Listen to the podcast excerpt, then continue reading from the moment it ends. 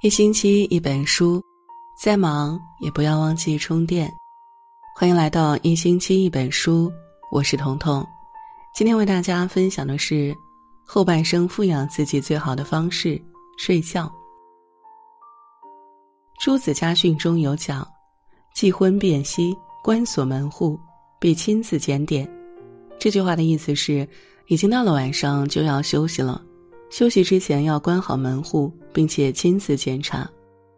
有很多人不知道自己为什么莫名其妙的长胖了，身体变差了，脾气也变得暴躁。我们一般习惯从饮食和运动上去寻找原因，调养身体，却恰恰忽视了一个很重要的因素——睡觉。恰如中医所说：“药补不如食补，食补不如睡补，睡得好胜过世间一切。”灵丹妙药，一，好好睡觉，富养身体。老话说得好，一日不睡，十日不醒。一天熬夜不睡觉，往后的十天都感觉自己昏昏沉沉，精神不济。人的精力是有限的，经过一天的劳作之后，身体急需补充能量。一个好的睡眠是恢复身体、修养身心的最好方式。李开复曾在总结自己的抗癌历程时说：“患病之后才明白睡眠的重要性。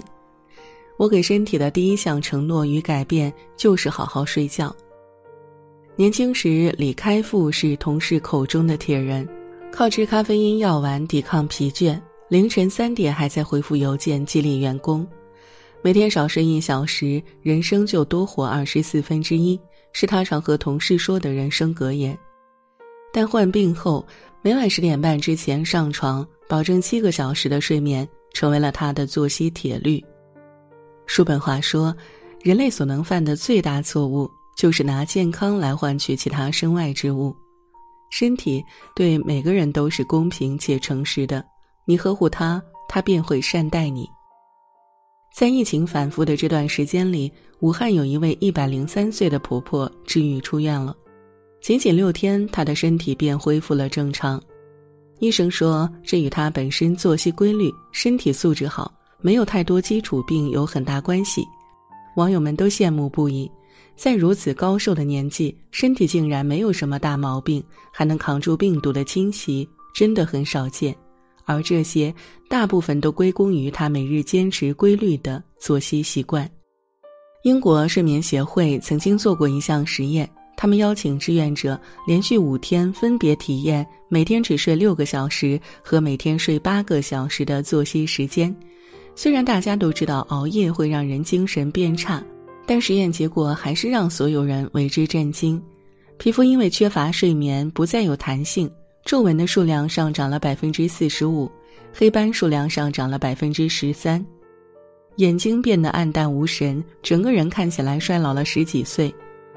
熬夜看起来你好像赚到了更多的时间，实际上却付出了更大的代价。日益受损的身体、萎靡不振的精神、低下的工作效率，如此，你又谈何享受人生呢？如果生命是一场旅行，那么睡眠就是让你好好休息后，有更好的心情和更强的体力去看更美的风景。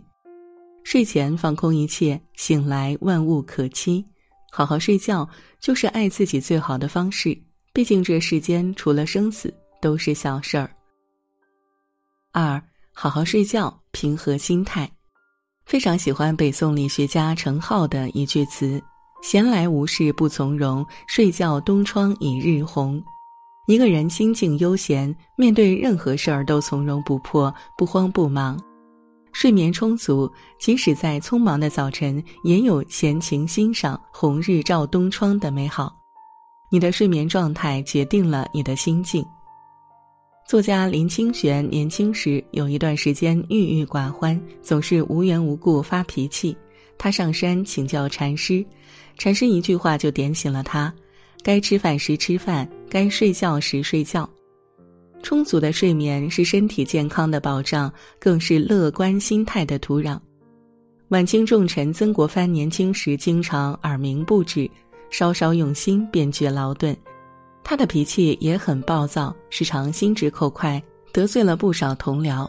咸丰七年，曾国藩向皇帝要官不成，反遭罢免，父亲又突然在家乡去世，愕然、愤懑、悲伤、郁闷，各种情绪积压在心头。不到一月，他就从威风凛凛的大将军变成了瘦弱不堪的小老头儿。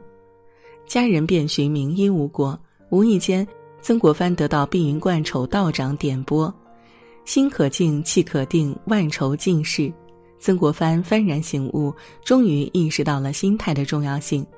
他彻底改变了自己的生活方式。在他的修身之道中有记载：“免食有恒及洗脚二事。”新刚公行之四十余年，余亦学行七年矣。长时间坚持早睡早起，让他的气色变得越来越好，心态也更加稳定。后来二次出山，顺利平定太平天国，又得到了朝廷的重用。曾国藩说：“早起可以振刷精神，能够坚持早起的人，一般都会早睡。”良好的作息给身心带来的愉悦的感受，就是一个人源源不断的自信来源。良性循环的开挂人生从此打开。三，好好睡觉，改变人生。杨绛先生在《走到人生边上》写道：“人生实苦，终其一生，我们都要不断的修炼灵魂，完善自我。人生不如意事十之八九。”我们要学会时刻保持内心丰盈、重塑生活的能力，睡觉便是最好的方式。众所周知，唐宋八大家的苏东坡因乌台诗案被关入大牢，命悬一线。但面对困境，苏东坡并没有害怕、恐惧、怨天尤人，而是依旧淡然处之，在监狱里倒头就睡。这份随遇而安的豁达感动了皇上，苏东坡终由死刑改为贬官至黄州。好好睡觉真的可以带来福气，改变人生。日本作家村上春树每天九点准时就寝，早上四五点起床写作，他的作品遍及世界各个角落。七十岁还保持着罕见的少年感，好好睡觉让他活出了属于自己最好的状态。不管是乌台诗案里的苏东坡，还是坚持写作的村上春树，他们都具有快速入睡、迅速起来的能力。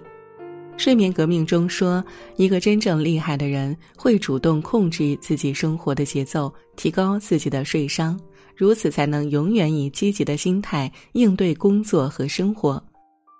人活着最怕的是日夜颠倒、浑浑噩噩，生活荒芜，灵魂也跟着干涸。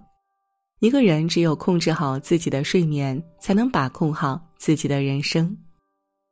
培根说过：“健康的身体是灵魂的客厅，有病的身体则是灵魂的囚牢。”好好睡觉可以富养我们的身体，平和我们的心态，改变我们的人生。